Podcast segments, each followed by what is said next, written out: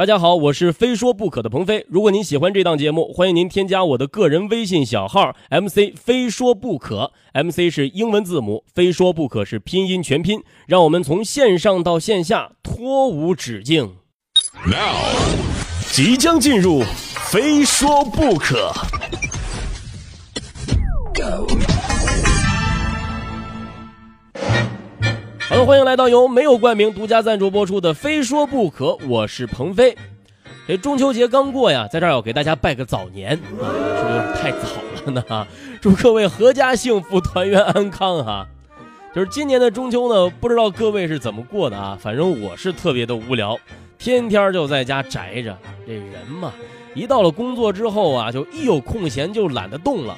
哎，尤其是节假日，因为我就天天在家躺着，这宁可饿死也不想起床。说到了这个时候呀，我就特别怀念啊那些学生时代的室友们，就是有他们在，感觉就特别安心，因为总有人会给你带饭，完全不用担心哪天会宅死在宿舍里面的。当然，说到室友啊，这应该是开学之后同学们在校园这个起初陌生的环境里面。认识的第一波人，哎，随后呢就开始群居了嘛，是吧？和几个小伙伴组建一个家庭啊，这新的小集体呢就形成了。自然呢，这里面也肯定有很多不习惯的地方，比如说生活习惯、性格、脾气啊。总之呢，除了性别一样，其他的都不一样。这刚一见面啊，大家伙就开始相互介绍了嘛，哈，你好。我是张三啊，高考六百五十分，来自山东。哎，你好，我是李四，高考六百八十分，来自河南。哎，我是王五啊，高考六百三十分，来自河北。我叫小六啊，高考四百三，来自……这话还没说完呢，大家都猜到了哈，你来自北京，对不对呀？再后来呢，这甭管是来自哪儿的，这生活当中的这些人就再也离不开彼此了。什么吃饭、睡觉、上课啊，学习都在一块儿，慢慢的就成为了彼此的天使。今儿呢，我们就来聊一聊大学里的室友。非说不可，还有一说。今儿来说说大学里的室友哈。其实我发现啊，室友有一个特点，就是刚刚说了，除了性别一样，其他的哪儿都不一样。不过呢，突然我又想了一下哈，也不见得。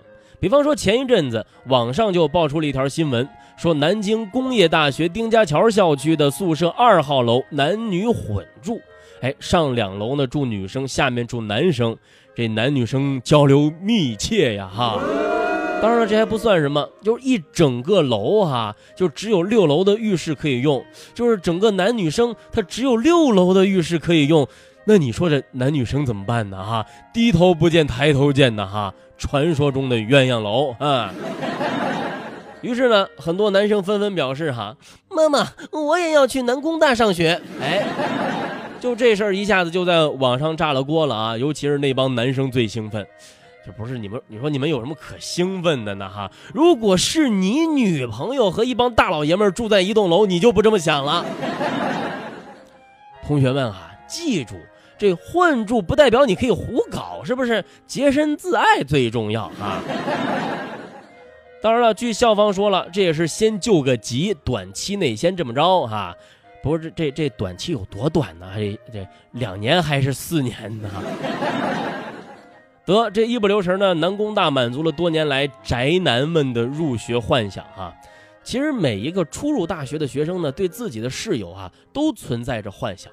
当然了，这性别这种不切实际的，我们就不提了哈。咱们说的实际一点，很多学生呢都会想：哟，这室友性格一样吗？啊，能玩到一起吗？有没有共同的爱好呢？是喜欢撸啊撸还是喜欢 DOTA 呢？以及晚上睡觉打呼噜吗？脚臭吗？这取向正常吗？不过这些年呢，很多学校呢也都考虑到了这些因素，在寝室人员的安排上呢，也逐渐的变得人性化了不少。比方说，在开学之前呢，就允许学生自由选择室友。同学们入学之前呢，先填个表，哎，比方说呢，你是不是早睡早起？你打不打呼噜？哎，抽不抽烟？等等等等。学校在综合大家的数据之后呢，把有相同爱好或者有相同生活习惯的同学们呢分到一间宿舍。不过我就在想啊，按照相同的兴趣和爱好分到一起，这怎么分呢？打呼噜的分到一间吗？啊，你们这几个能忍了，但是但是几个人一起打，那节奏感，呼，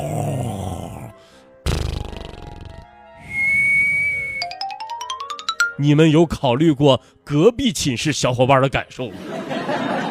再或者四个脚臭的住在一块儿哈，那要一开门啊，一开这寝室门，哟，这这是毒气弹吗？当然了，这样做呢，也确实有一些好处啊，也确实会解决一些矛盾。毕竟这些年寝室同学之间的矛盾呢愈演愈烈，这矛盾的点呢也大多都是因为生活上的一些习惯啊，比方说有的同学睡得早啊，有的同学是夜猫子，那么这样就很容易让这俩人呢处不到一块儿。哎，我就记得我当时哈，我当时有一个室友特别喜欢在晚上看小说，每天都看的特别晚，熄灯之后啊。这哥们儿还能从被窝里面拿出一把应急灯，哎呦喂，这整个屋子就跟没熄灯一样啊！我们屋里面四个人，哎，有俩人受不了了，就各种劝呢，不好使，差点打起来啊！后来还是我比较聪明啊，我就劝我说：“哥们儿哈，你别看太晚，是不是？明儿我们还上课呢啊！你现在看完了，明儿上课你看什么？是不是？你你留点上课看呢哈！”这哥们儿一听有道理哈，立马熄灯睡觉。但是有的时候呢，也不是说性格爱好一样的人呢住在一起就合适，啊，也不能这么说。比方说呢，都是一群生活不太讲究的人住在一起，那也没法过。你比如说我们男生寝室哈，真有不少那种各种不讲卫生的奇葩。所以说女生常常说我们男生是臭男人，臭男人，其实从某种角度上来讲呢，还还是挺有道理的哈。咱们就说我当年我认识一同学哈，奇葩。晚上泡脚嘛，人家是穿着袜子，带着袜子泡脚。不是我说，我说哥们儿，你什么招式啊？哈，人家说了，哎，我这样泡脚，既可以泡脚，又可以洗袜子，一举两得呀。还有一哥们儿更奇葩，大学四年呢，啊从来没见过他洗过脸、洗过脚、洗过衣服。不是，我就说，你你从来不洗吗？哈，你就不觉得自己脏吗？哎，人家说了，你们洗是因为你们意识到自己脏，但是我不洗的是因为我觉得我不脏。当然了，哎，这些还都不算什么哈，还有这么一位，他是上床从来不脱鞋，就是我到他们寝室我就纳闷了，我说我说你为什么上床睡觉不脱鞋呢？你这样不闷脚吗？不难受吗？人家又说了啊，我这样做是因为我考虑到了你们，是吧？我为你们考虑，因为我要是一脱鞋，你你们都得跑。所以说，各位想想，他男生寝室的味儿多可怕呀！哈，有时候我自己都受不了，我实在忍不了，我就只能去厕所呼吸一下新鲜空气呀。所以想想啊，当时在大学寝室，一个个性格各异、矛盾还不少的人，就是这么一路过来的，然后变成了好兄弟、好闺蜜，哈，真的是一件挺不容易的事儿。不可否认啊，这些年寝室内部人际关系有的上升成暴力事件的啊，甚至是毒害、杀害室友的事儿时有发生。但是我一直觉得吧，是不是只跟自己合得来的人住在一起就是最好的选择呢？在我看来呢，未必。哎，挑选室友呢，不得不说啊，是一种逃避。我一直觉得，我们应该去学着跟不同的人、不同的性格的人一起生活，学会包容，学会团结。当你真正的包容对方缺点的时候，你就会发现，那些伙伴啊，其实说不准就是你生命当中最难得的知己。现在想想我的那些大学室友啊，在一起生活的日子非常的难忘。我们寝室有一特憨厚朴实的南方汉子啊，没错，他的确是南方人哈。感谢你四年如一日的帮我带饭呢。还有我们班的女生委员，没错，是女生委员，她也的确是一男的。感谢你四年来用自己瘦弱的肩膀撑起了整个宿舍活下去的希望。感谢你的那些点 A V I。虽然那会儿啊，我们的室友还都是随机分配的，但是友情却是用真心换来的。就这样的室友，你绝对值得拥有。不管怎么说啊，人这一长大，才会发现学生时代的友情还是非常值得我们珍惜的。各位早早毕了业的，没事呢，还得多联络联络自己以前的老同学、老朋友，关心一下他们的近况吧。毕竟，iPhone 七开卖了。睡在我上铺的兄弟，无声无息的你，你曾经问我的那些问题，如今再没人问起。分给我烟抽的兄弟。分给我快乐的往昔，你总是猜不对我手里的硬币，摇摇头说着太神秘。你来的信写的越来越客气，关于爱情你只字不提。你说你现在有很多的朋友，却再也不为那些事睡在我上铺的兄弟，睡在我寂寞的回忆。那些日子里，你总说起的女孩，是否送了你她的发带？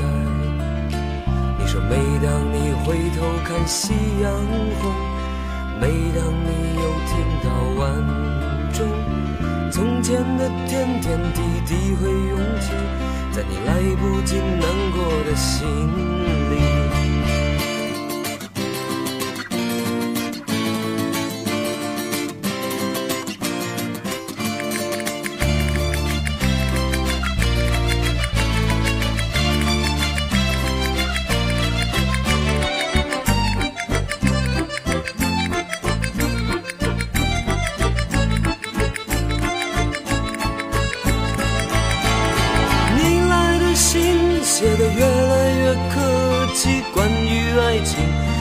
只字不提。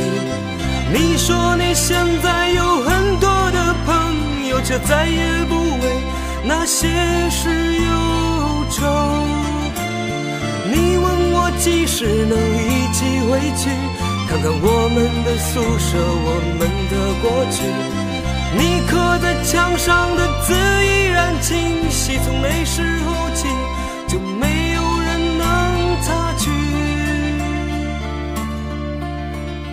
睡在我上铺的兄弟，睡在我寂寞的回忆。你曾经问我的那些问题，如今再没人问起。分给我烟抽的兄弟，分给我快乐的往昔。你曾经问我的那些问题，如今再没人问起。如今再没人问起。如今再没人问起。